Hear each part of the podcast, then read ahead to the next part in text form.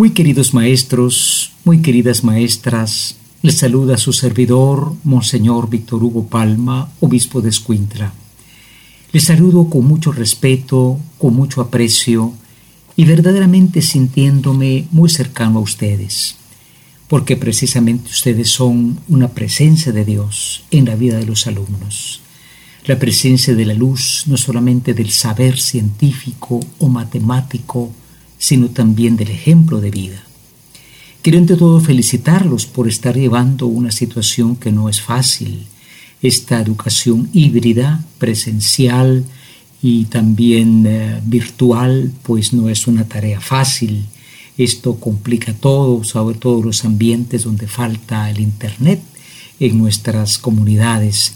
Pero he ahí que la vocación del maestro hace un esfuerzo enorme un esfuerzo post pandemia y queremos orar por todos aquellos maestros que se han enfermado o hayan muerto en esa pandemia y recordar que sigue habiendo un riesgo pues que no depende de nosotros sino de la pena de que sea un país con solo el 27 o 30% de vacunados. Muchos de sus niños no lo están y son susceptibles a un contagio, de modo que gracias por emprender esta lucha así como se puede Gracias también por tratar de vivir, eh, queridos maestros, la cercanía a sus alumnos, no solamente virtual y con palabra lejana, sino también una cercanía de personas. Hay un antiguo proverbio hindú que dice que el maestro tiene que hacer cuatro cosas para estar con los alumnos. Primero, el contacto. Bueno, eso del contacto con esto del distanciamiento se ha vuelto imposible, pero el contacto, por así decirlo, humano en lo posible. Segundo, hay que ver a los ojos al niño, ¿no? Porque sobre todo el niño o el joven son susceptibles a leer la verdad del maestro de su vida, pues a través de una mirada, a través de ese contacto, como decíamos, visual. Los ojos son pues las ventanas del alma. Tercera cosa, a través de una palabra bien dicha. Una palabra bien dicha es una palabra que cultiva la mente y se espera que un maestro se siga cultivando siempre para hablar bien, para expresarse bien y bueno, para que la palabra comunique cultura y comunique la capacidad de convivir con otros. Pero sobre todo, el cuarto elemento, el ejemplo. El ejemplo que ciertamente no se puede reducir a las horas de clase, ¿no? Yo soy el maestro, la maestra, el profesor, la profesora de tal hora a tal hora, pero después yo soy saber quién. No, la vocación del maestro implica toda su vida, toda su vida. No podemos encontrarnos con maestros que viven una cosa, una vida extraña en ciertas horas y después, bueno, van a la clase a orientar, entre comillas, ¿no? Por eso también junto a estos llamados hay un llamado importante, importante para que se enseñe la verdad. ¿Cuál es la verdad? Que dos y dos son cuatro, que Francia tiene ocho ríos famosos, que en el país hay diferentes zonas geográficas, que cómo se escribe la palabra caballo con, con, doble L o con Y, bueno, estas son las verdades, hablo de temas de primaria, discúlpenme, ¿verdad? o verdades más complicadas de química, de álgebra. No, la verdad de la persona humana. Hoy estamos en época de mucha confusión.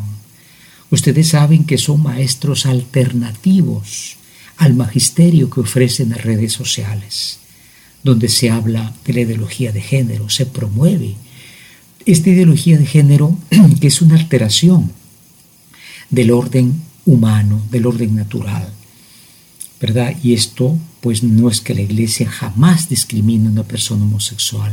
Hay que tratarla con respeto, eh, con dignidad, sin una exclusión, pero cuando esto se convierte en los centros educativos en toda una política para que el niño juegue con su sexualidad, juegue a ser niño, juegue a ser niña, como pasa en los países disque civilizados, esto hace mucho daño destruye la persona humana.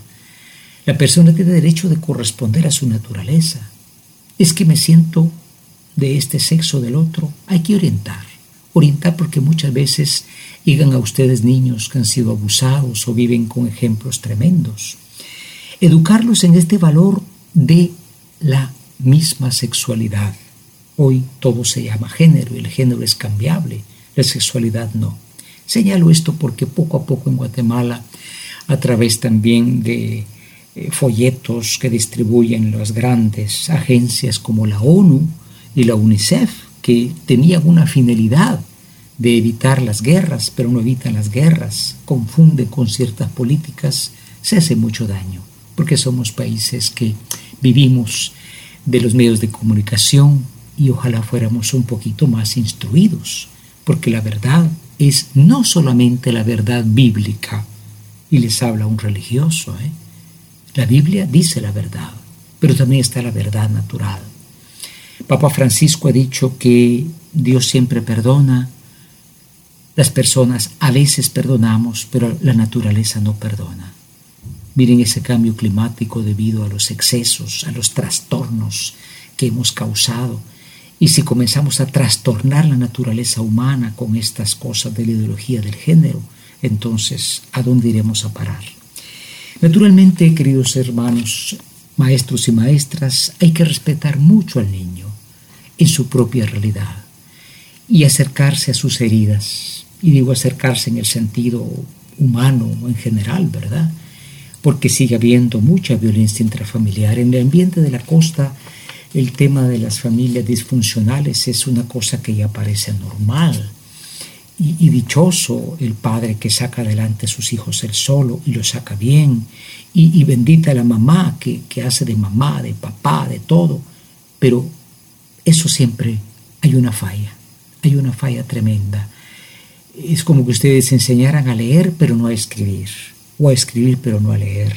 Sería absurdo. Entonces, vayamos a respetar al niño en su realidad, en lo que vive, y acerquémonos proponiendo siempre una verdad integral, una verdad más completa. Y finalmente, queridos maestros y maestras, profesores y profesoras, me permito citar lo que dice la palabra de Dios. Cuando Pablo habla a los tesalonicenses y les dice, no se cansen de hacer el bien. No se cansen de hacer el bien.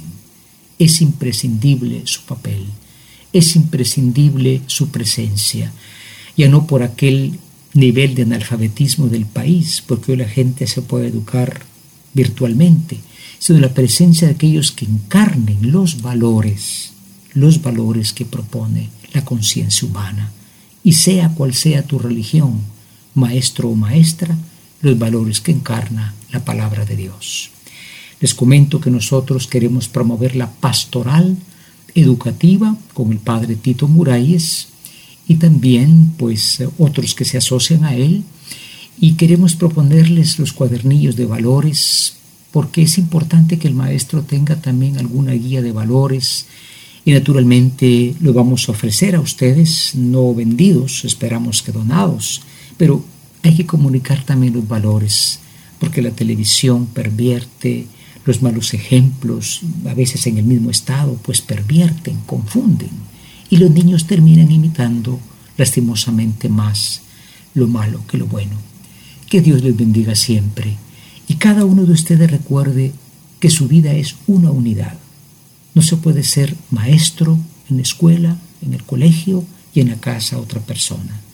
Si tienes problemas en tu propia vida, pídele al Señor, al Divino Maestro, diciendo así, Señor, enséñame a buscar la verdad y dame la solución a mis propios problemas personales para que yo pueda enseñar esa verdad no solamente con palabras, sino también con el ejemplo.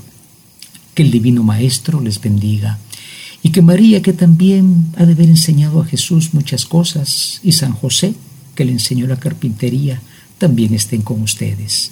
Les bendiga María Purísima, la patrona de esta diócesis de Escuintla, en el nombre del Padre, del Hijo y del Espíritu Santo.